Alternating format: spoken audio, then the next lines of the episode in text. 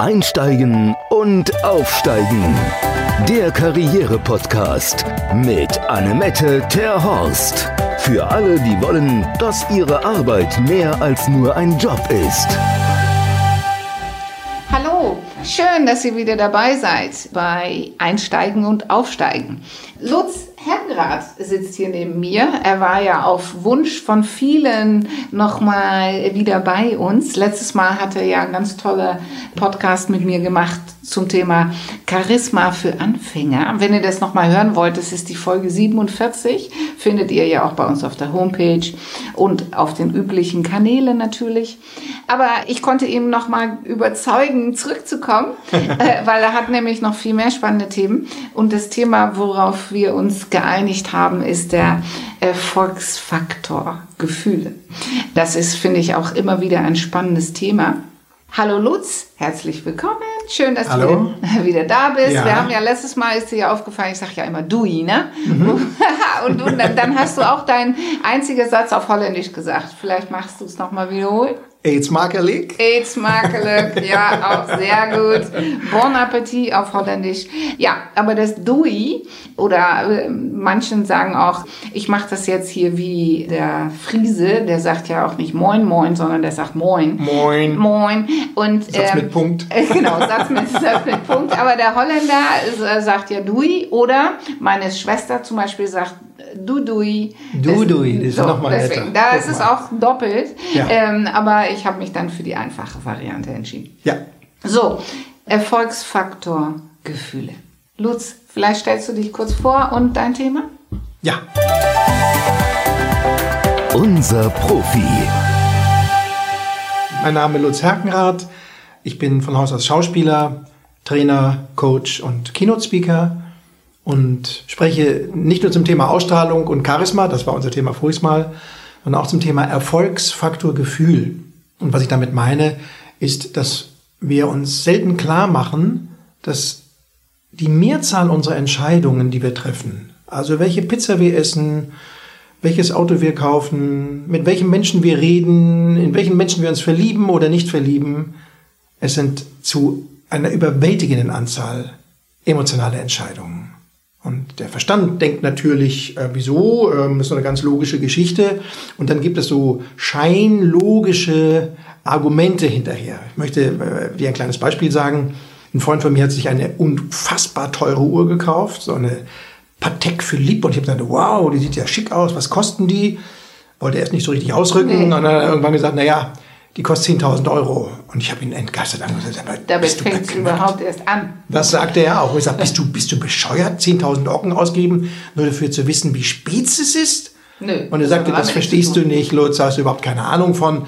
Ähm, das ist außerdem eine super Wertanlage, das kann ich noch meinen Kindern vererben. Hm. So, das Spannende war, er hatte noch gar keine Kinder. Oh, okay. Und ob er Kinder kriegen würde, stand auch sehr in den Sternen. Also ich musste darüber so grinsen, weil ich, weil ich sagte, da sucht der Verstand jede mögliche Ausrede, jede mögliche Entschuldigung hinterher. Die Entscheidung aber, kaufe ich, finde ich geil, findet im Bauch statt.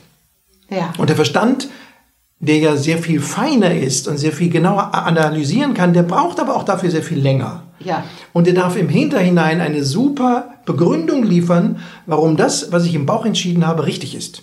Also im Grunde ist der Verstand nur eine PR-Abteilung, äh, der hinterher das verkauft, was der Bauch getan hat. Das sage ich immer zu meinem Kunden, wenn es um das Thema Bewerbungsgespräch geht. Mhm. Da sage ich immer, äh, wisst ihr, warum Bewerbungsgespräch circa eine Stunde dauert?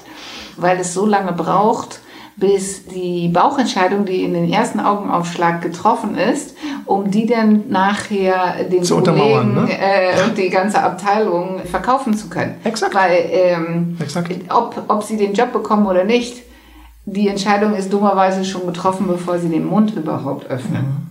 Und der Verstand, bevor er anfängt zu denken, bevor er anfängt zu analysieren, ist die Entscheidung schon getroffen. Ja. Das ist selbstverständlich kränkend Ja, für den Neokortex. Der findet das ganz blöd. Ja? Aber so ist es. Wir sind nicht rationale Wesen, die auch ein Gefühl haben, sondern wir sind emotionale Wesen, die auch einen Verstand haben. Und das wird aber in der Schule, äh, steht es nicht im Vordergrund. Also da geht es um richtig und falsch. Da geht es um Wissen, und zwar überprüfbares Wissen. Und deswegen wird auch das Wissen und die Faktenlage wird so hochgehängt. Aber die Menschen entscheiden nicht nach Faktenlage. Niemand tut das. Da nehme ich mich auch selber gar nicht aus. Also ich treffe sehr viel völlig unlogische Entscheidungen. Nur habe ich mich damit, damit ein bisschen angefreundet. Und ich habe ein Bild dafür gefunden von Jonathan Haidt. Jonathan Haidt ist ein amerikanischer Psychologe und der hat das, glaube ich, ganz wunderbar auf den Punkt gebracht. Er sagte, was Entscheidungen angeht, sind wir eigentlich zwei. Wir sind, wir haben einen Reiter, der ist analytisch stark, der kann strategisch denken, der kann Sachen in der Zukunft sich ausmalen und sein Verhalten heute danach abstimmen, damit er die Ergebnisse bekommt, die er in der Zukunft haben möchte. Und dieser Reiter sitzt auf einem riesen Elefanten. Und dieser Elefant hat nur zwei Dinge im Kopf. Freuden vergrößern, Schmerzen vermeiden. Jetzt!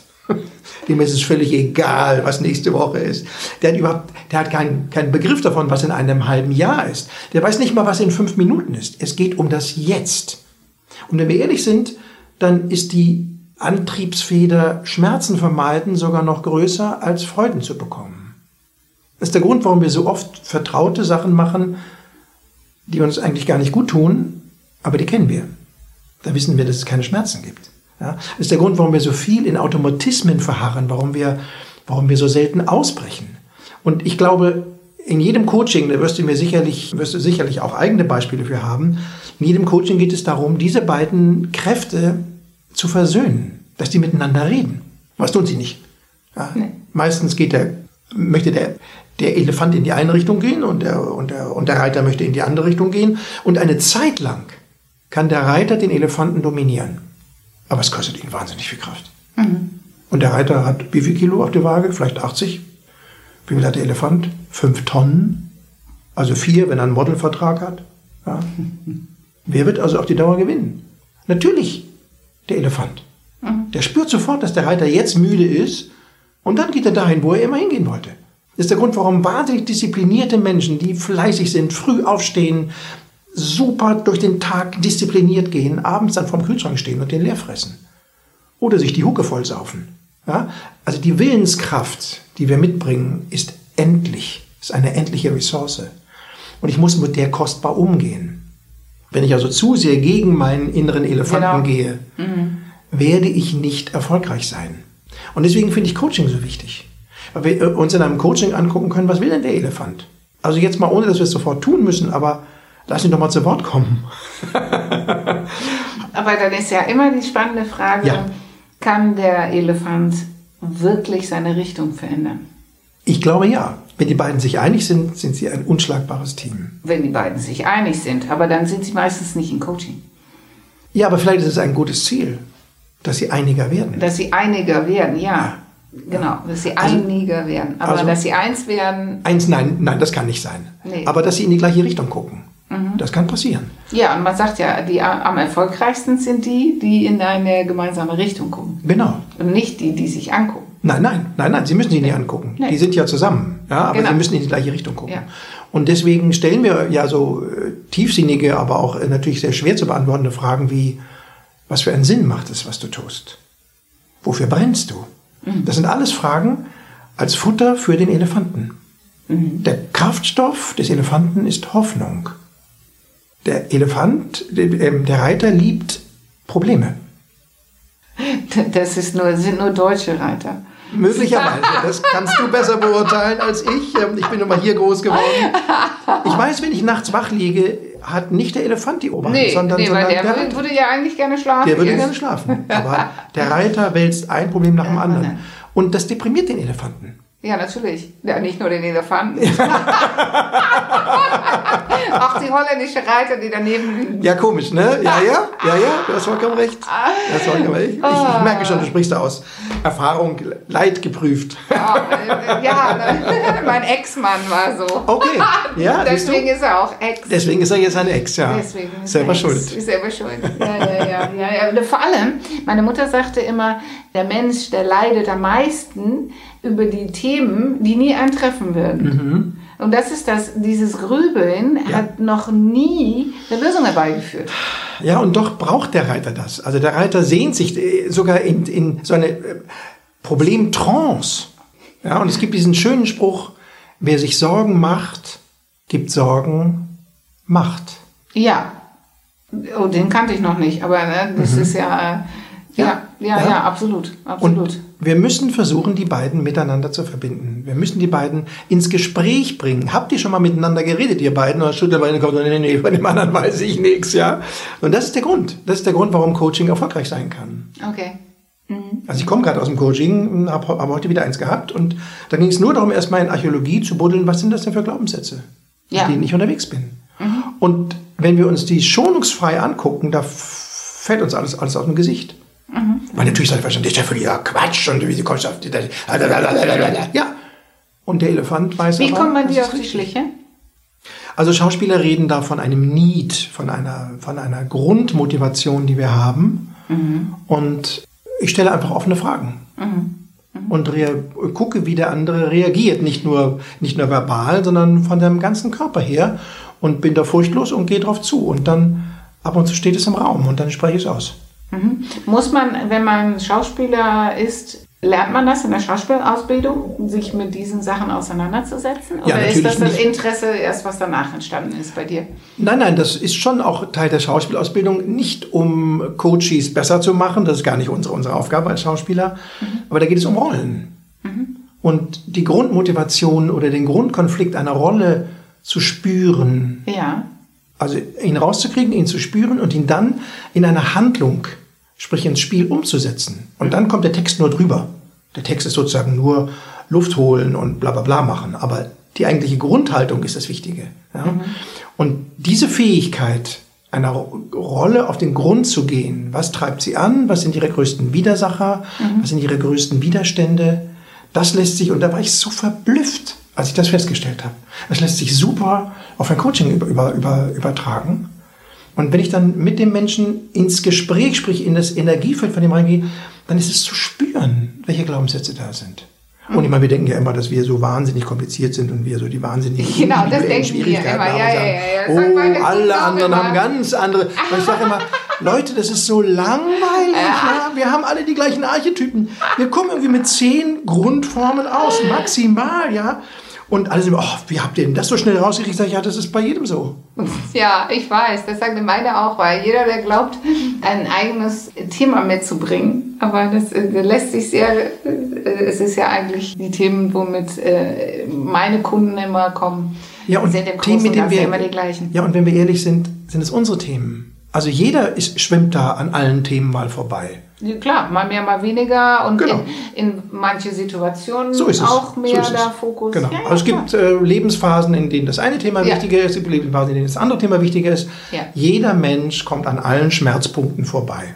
Und vielleicht ist das sogar ein Teil des Menschwerdens, dass wir das überwinden sollen. Ja, das kann gut sein. Aber jetzt ist es schon, driften wir in der philosophische. Ja, ja, völlig richtig. Ja, völlig richtig. Wir waren ja beim Erfolgsfaktor Gefühl. Aber genau. im, im äh, Grunde ist das der Kern davon. Ja? Also der Elefant möchte Schmerzen vermeiden. Mhm. Ich sage dir ein ganz konkretes Beispiel. Ein Mensch mit einem hohen Leistungsanspruch, der schon selber hasst, dass er so einen hohen Leistungsanspruch hat und der mit so viel Lampenfieber in Präsentationen geht und hin- hinterher sagt, was für ein Gewese hast du jetzt wieder gemacht? Du kennst dich doch gut aus in dem Thema, deine Präsentation läuft gut, also warum bitte hast du dir schon wieder so in die Hose gemacht? Der muss möglicherweise sich angucken, für wen macht er das? Also, für wen möchte er die Leistung haben? Es hat ein sehr berühmter amerikanischer Politiker, ich habe seinen Namen vergessen, eine wahre Geschichte, hat es geschafft, bei Time Life auf die Titelseite zu kommen. Als Politiker des Jahres. Und er hat daraufhin eine Pressekonferenz abgehalten und hat das Titelblatt dieses Magazins Time Life in die, in die Kamera gehalten und hat nur einen Satz gesagt. Reicht das, Daddy? Oh. Oh. Reicht damit hat das, alles Daddy? gesagt. Ja. Bist du jetzt zufrieden mit mir, Daddy? Und das, als, ich das, als ich das gehört habe, es hat mir, du hast auch gerade da ins Herz gesagt, das tut echt so weh. Ja, ja, Und, tut so weh. aber so ist es. Wir haben uneingestandene Motivationen, unerledigte Geschäfte. Mhm. Und die rumoren in uns rum und die bringen uns dazu, Dinge zu tun, die wir nicht tun wollen. Und der Königsweg ist, diese Motivationen aufzudecken. Und es hat immer, immer, immer, immer mit unseren Gefühlen zu tun. Okay, das, ist so, das ist immer die Geschichte hinter der Geschichte. So ist es. Ja. exakt. Ja, exakt. Okay, was wir, äh, wir haben einen Test zu dem Thema Gefühlen, wo, wo wir Menschen in ein paar, äh, in 90 Sekunden die Gefühle, die sie gerade oder die sie kennen oder die bewegen oder wie auch immer, die ihnen einfallen, einfach für sich zu notieren. Mhm. Und da ist niemand, der da, der da zehn schafft. Mhm. Niemand. Und manchmal sitzen da Menschen und die kommen nicht weiter als eins. Ja, ja, weil wir das nicht gewohnt sind. Nee, mit wir, unseren Gefühlen in Kontakt zu sein. Absolut nicht. Wir haben diesen Muskel nicht trainiert. Ja? Mhm. Der läuft auf Autopilot einfach vor sich hin. Hm? Mhm. Ja. Mhm. Und das müssen wir aus dem Wasser heben. Und da kommen wir, wenn du magst, schon mal zu der Hausaufgabe, die ich, die ich euch okay. mitgebracht ja, habe. Gerne. Ja? Hausaufgaben. Ich möchte euch die 10 oder ich möchte Ihnen die 10-Cent-Methode vorschlagen. Ja, gerne. Kennst du? Nee, Nein? deswegen bin ich selber nicht ganz 10-Cent-Methode. Also, stecken Sie sich morgens 10 einzelne Centstücke, es können auch Erbsen sein oder Bohnen. Ich kenne es mit den Erbsen. Okay, du kennst es mit den Erbsen, ja. genau. Aber dann weißt du jetzt, wie es weitergeht, ja, ne? Ja. In die linke Hosentasche. Ja. Und nehmen sich in dieser Woche vor, dass Ihr Reiter und Ihr Elefant miteinander reden. Und zwar nicht, wenn sie entspannt an der Ampel stehen und wenn alles Chico ist, sondern in Krisensituationen, wenn es eng wird, wenn sie in Stress kommen. Was sagt der Reiter? Was sagt der Elefant? Und versuchen Sie für beide Positionen in einer Krisensituation, in einer, in einem Konfliktsituation einen aussagekräftigen Satz zu finden. Jedes Mal, wenn Sie das finden, wandert ein Centstück, ein Bohnenstück, was auch immer, von die rechte in die linke Hosentasche. Und dabei können Sie versuchen, wenn Sie am, am Ende des Tages alle zehn Stücke drüben haben, dann sind Sie, was den Erfolgsfaktor Gefühl angeht, bewusst gewesen. Wenn Sie selber nicht so viele Konfliktsituationen haben, wunderbar, dann nehmen Sie Konfliktsituationen von anderen. Wieso hat jetzt der Kellner so einen Stress? Was ist genau der Stress? Was sagt der Reiter? Was sagt der Elefant? Warum ist die Verkäuferin heute so unfreundlich? Was sagt der Reiter? Was sagt der Elefant? Wenn wir das üben, ist es mhm. faszinierend zu sehen, dass wir eigentlich alle Menschen in allen Situationen immer wieder auseinanderfallen in diese beiden Geschichten. Ja, Stress ja. vermeiden oder Freuden vergrößern. Freude vergrößern. Mhm. Ja, und wie du schon sagtest, Stress vermeiden ist ja bei weitem der, der Gewinner von den, von, von den, den, beiden, von den beiden Motiven. So ist es, ja. Ja, ja so ist es. Ja, okay das habt ihr ja was vor jetzt. Und wie gesagt, ich kenne es mit den Erbsen, die getrocknet dann wohlgemerkt, oder ja. sonst ist es so matsch. Mhm. Ähm, ja, aber solche, solche Sachen, sich mit sich selber zu beschäftigen, die bringen einem wirklich fürs Leben was. So ist es ja. Ja, genau. Mhm. Deswegen kann ich euch nur motivieren, darüber nachzudenken. Elefanten, die waren für mich neu, muss ja, ich sagen. Die gut. Elefanten waren neu, aber nichtsdestotrotz, ja, das sind wichtige Impulse. Und ich glaube, wie Lutz, dass da der, der Kern des Wesentlichen in, verborgen liegt. Und auch dieses in der Frage mit der Karriere, warum geht es nicht weiter? So oder so wo, warum bin ich da, wo ich bin? Mhm. Äh, und so weiter. Und ja, das liegt nicht immer nur an den doofen Chef oder an zu wenig Geld oder sonstiges. Ja, und ich, ich, ich möchte noch einen Satz dazu sagen. Haben wir, ja. haben wir dann ja, so viel Zeit? Glaub, ja, wir haben noch so viel Super. Zeit. Auf jeden ähm, manchmal machen uns Menschen das Leben schwer und wir denken, warum ist der jetzt so? Du hast eben den, den bösen Chef so angesprochen. Ich nenne diese Menschen, die mir das Leben schwer machen, frei nach Robert Betz, Arschengel. Das ist ein Arschengel, der mir geschickt wurde. Und warum ist er mir geschickt worden? Um mir zu zeigen, an welchem Punkt ich noch wachsen kann.